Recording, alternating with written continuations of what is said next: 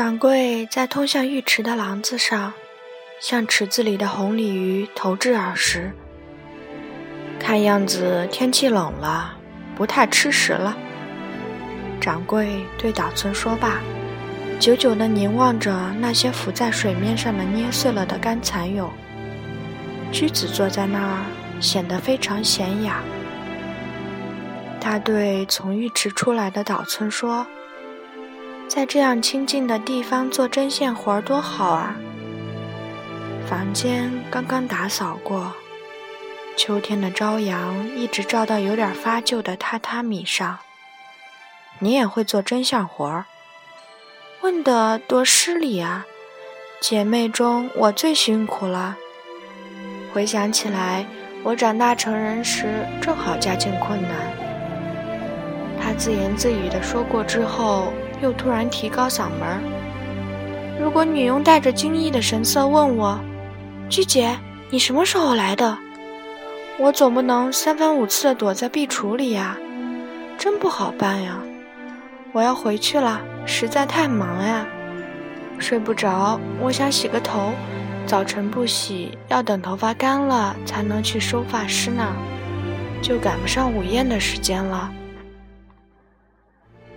虽然这儿也有宴会，但到了晚上才派人来告诉我，我已经答应别人不能来了。今儿是星期六，特别忙，不能来玩了。驹子虽是这么说，却没有站起来要走的意思。他决定不洗头了。他把岛村邀到了后院儿，回廊下面摆着湿木屐和布袜子。他刚才大概就是从那儿偷偷溜进来的吧。看样子无法通过他刚才扒拉开草丛登上来的那片山白竹了，所以只好沿着大田边向有水流声的方向走下去。河岸陡峭，形成一道悬崖绝壁。从栗树上传来了孩子的声音，有几颗毛栗落在他们脚底下的草丛里。橘子用木屐踩碎外壳，把栗子剥出来。都是些小栗子。对面陡峭的半山腰上，开满了八毛的花穗，摇曳起来，泛起耀眼的银白色。虽说白的刺眼，却又像是一种在秋空中翱翔的变幻无常的透明东西。到那边去看看吗？可以看到你未婚夫的墓呢。驹子抖得踮脚站起来。直勾勾地盯着岛村，冷不防地将一把栗子朝他脸上扔去。你竟把我当傻瓜来捉弄！岛村来不及躲闪，栗子咚咚地打在他的额头上，痛极了。这座坟同你有什么关系？值得你去看呢？为什么这样认真呢？对我来说。那着实是一件正经事儿，不像你那样玩世不恭。谁玩世不恭了？岛村有气无力地嘟哝了一句。那么你为什么要说是我的未婚夫呢？以前不是跟你讲得很清楚了吗？不是未婚夫嘛？你忘记了？岛村并没有忘记。师傅也许想过要让少爷同我结婚。可也是心想而已，嘴里从来没有提过。师傅这种心思，少爷和我都有点意识到了。然而我们两人并没有别的什么，从来都是分开生活的。我被卖到东京时，只有他一个人来给我送行。他记得居子曾这样说过。那个男人病危了，而他却在岛村那里过夜。他还仿佛要委身于岛村似的说：“我爱怎样就怎样，一个快死的人怎能禁得住我呢？”正好在驹子送岛村到车站的时候，叶子赶来告诉他，病人不行了，要接他回去。尽管如此，驹子坚决不肯回去，因此好像临终也没有见一面。由于曾经发生过这种事儿。岛村越发记住那个叫行男的男人了。居子总是避而不谈行男的事，即使不是未婚夫妻，但为了给他赚一笔疗养费，不惜在这里当艺妓，那无疑也是一件认真严肃的事情吧。岛村虽然挨了一把栗子，可也没有生气的样子。居子顿时觉得有点奇怪，一下子软瘫瘫的靠在岛村身上。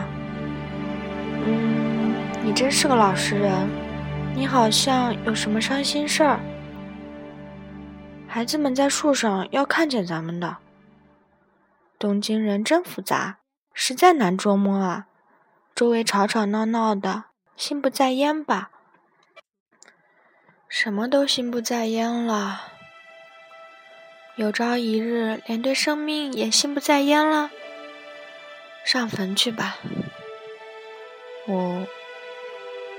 你瞧，你压根儿就不想上什么坟，只是你自己感到拘束罢了。我一次也没有来过，是有点拘束呢。说真的，一次也没有来过。现在师傅也一起埋葬在这里，我想起来真对不起师傅。事到如今，更不想上坟了。这种事真叫人扫兴啊。你这个人才真是复杂呢。为什么？既然同活着的人无法把事情说清楚，至少对死去的人也要说明白啊！穿过寂静的几乎连冰水滴落的声音都能听见的山林，沿着铁路走过滑雪场下方，就有坟地了。在田埂稍高的一角，只立着十来座旧石碑和地藏菩萨。每座坟都显得十分寒碜，光秃秃的，没有鲜花。然而，地藏菩萨后面的那低矮的树荫里，突然现出了叶子的上半身。刹那间，他像戴着一副假面具，满脸严肃的神色，用异异的目光尖利地对这边缩了一眼。岛村冷不及防，向他行了一个礼。就在原地站住了。叶子，你早啊！我去找梳头师。橘子说了半句，突然吹来一阵旋风，像要把他们刮跑。他和岛村都缩成了一团儿。一列货车轰隆隆的从他们旁边经过。姐姐，喊声穿过隆隆的巨响传了过来。一个少年从黑色货车的车门口挥动着帽子。左一郎，左一郎！叶子喊道：“这是大雪天在信号所前呼喊站长的那种声音，像是向远方不易听见在船上的人们呼喊似的，话音优美的近乎悲凄。”货车通过之后，就像摘下了遮掩布。可以清楚地看见铁路那边的荞麦花挂满红色的茎，显得格外幽静。意外地遇见叶子，两人几乎没有留意火车奔驰而来。这下子仿佛什么都给这列货车刮跑了。而后，叶子的声音似乎比车轮声留下了更长的余韵，这是荡漾着纯洁爱情的回声。叶子目送着火车远去。我弟弟乘这趟车，我真想到车站去看看。可是火车不会在车站上等你的呀。橘子笑了。是啊，我呀才不给型男上坟呢。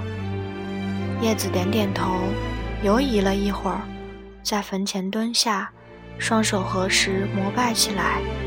驹子仍然呆立在那里。岛村把视线移开，看了看地藏菩萨。地藏菩萨有三面长脸，除了放在胸前合十的双手以外，左右还各有两只手。我要梳头去啦。驹子对叶子说罢，就沿着田埂向村子那边走去。从一株树干到另一株树干。拴上好几层竹子和木棒，像晒干一样，把稻子挂在上面晾干，看起来仿佛立着一面高大的稻草屏风。当地土话把它叫做哈地。岛村他们经过的路旁，老乡也做了这种哈地。姑娘轻轻扭动了一下穿着雪裤的腰身儿，把一束稻子抛了上去。高高攀在晾晒架上的男子灵巧地接住，连绿带里的把它们分开，挂在晒杆上，专心地重复着熟练而麻利的动作。驹子好像估量贵重物品似的，把哈地上的垂穗托在掌心上掂了几下。多好的稻子，就是摸摸它，心情也舒畅呢。同去年大不相同啊！说着，他眯缝着眼睛，好像在欣赏稻子，颇有感触。在他的头顶上空，低低地飞过一群散乱的麻雀。路旁的墙上贴着一张旧招贴，上面写着：“插秧工的工资合同规定，日薪九角，包伙，女工打六折。”叶子的屋前也有这种哈地，他的家修建在公路旁稍稍弯下去的旱田里，高高的哈地拴在院子左边，沿着邻居的白墙种着的一排柿子树上。在旱田和院子接壤的地方，及柿子树上的哈地呈直角处，也挂有哈地。在它的一头开了一个入口，可以从这些稻穗底下钻进去。这活像是用稻草而不是用草席盖起来的草棚子。在这块旱田里，枯萎了的西番莲和蔷薇的跟前，青玉在伸展着繁茂的叶子。养着红鲤的河池在哈地那头，已经看不见了。居子去年住过的那间残房的窗扉也被遮住了。叶子有点生气似的低下头，从稻穗的入口回去了。只他一人住在这家吗？岛村目送着叶子稍向前弓的背影问道。不见得吧。居子莽撞地说。啊，讨厌！我不去梳头了。真是你多嘴多舌，打扰了人家上坟。是你固执己见，不愿在坟头见人家吧？你不了解我的心情啊。过一会儿有空，我再去洗头。也许会晚些，还是一定要去的。夜半三点钟了，响起一阵猛地推开拉门的声音，把岛村惊醒。驹子突然横到他的身上，胸脯剧烈的起伏，急喘着气说：“我说过要来，不就来了吗？说过要来，就来了吗？看你喝得醉醺醺的。嗯，我说过要来，就来了吗？哦，是来了。来这里的路黑得伸手不见五指，不见五指啊，好难过啊。”亏你能爬上那段坡路，管他呢，哪管得了这许多？驹子嗯的一声，身子猛然滚过来，把岛村压得难受。岛村想爬起来，可因为是忽然被惊醒，摇晃两下又倒了下去，头枕在热乎乎的东西上，他不禁吃了一惊，简直像一团火。傻瓜，是吗？是火疹吗？会把你烧伤的。真的。岛村闭着眼睛，一阵热气沁进脑门儿，他这才直接感受到自己的存在。随着驹子的激烈呼吸，所谓现实的东西传了过来，那似乎是一种令人依恋的悔恨。又像是一颗只顾安然等待着复仇的心。我说过要来，就来了吗？橘子一个劲儿地重复着这句话。既然来过了，这就回去。我洗头去了。不一会儿，他爬了起来，咕嘟咕嘟地喝起水来。这副样子怎能回去呢？我要回去，我有伴儿吗？洗澡用具哪儿去了？岛村站起来，开亮了电灯。橘子用双手捂住脸，伏在榻榻米上。讨厌。他身穿圆露袖的华丽夹衣，披着一件黑领睡衣，系上了窄腰带，因此看不见衬衫的领子，醉得连赤脚的脚板都泛红了，好像要躲藏起来似的缩着身子。这副模样显得特别可爱。他好像把洗澡用具都扔了，香皂、梳子散落一地。给我剪吧，我把剪刀也带来了。剪什么？这个呀。橘子把手伸向发髻后面，在家就想把头绳剪掉，可手不听话，就顺道绕到这里来，请你给剪剪。岛村把他的头发分开，把头绳剪断，每剪一处，橘子就把假发拂落，心情渐渐平静下来。现在几点了？已经三点了。哎呦，这么晚了，别连真发都剪掉哟！扎的那么多呀！他抓起一大把头发，头发散出一股热气。已经三点了吗？大概从宴会回来，一躺倒就那么睡着了。我同朋友约好了，所以他们才来邀我的。他们准以为我上哪儿去了。他们等着你吗？我们三人进公共浴池啦。本来有六场宴会，只转了四场。下礼拜是红叶季节，又够忙的。谢谢你。橘子一边梳理散开了的头发，一边扬起脸来，甜滋滋的抿嘴笑了起来。管他呢，多可笑啊！说罢，他无可奈何地捡起一束假发，让朋友久等了，我该走了，回来就不再到你这里了。看得见路吗？看得见。但是他踩住了衣服的下摆，摇晃了几下。岛村想起他每天抽空来两次，都是在早上七点和半夜三点这样不寻常的时间。也就感到非同一般了。本次播送到此结束，感谢您的收听。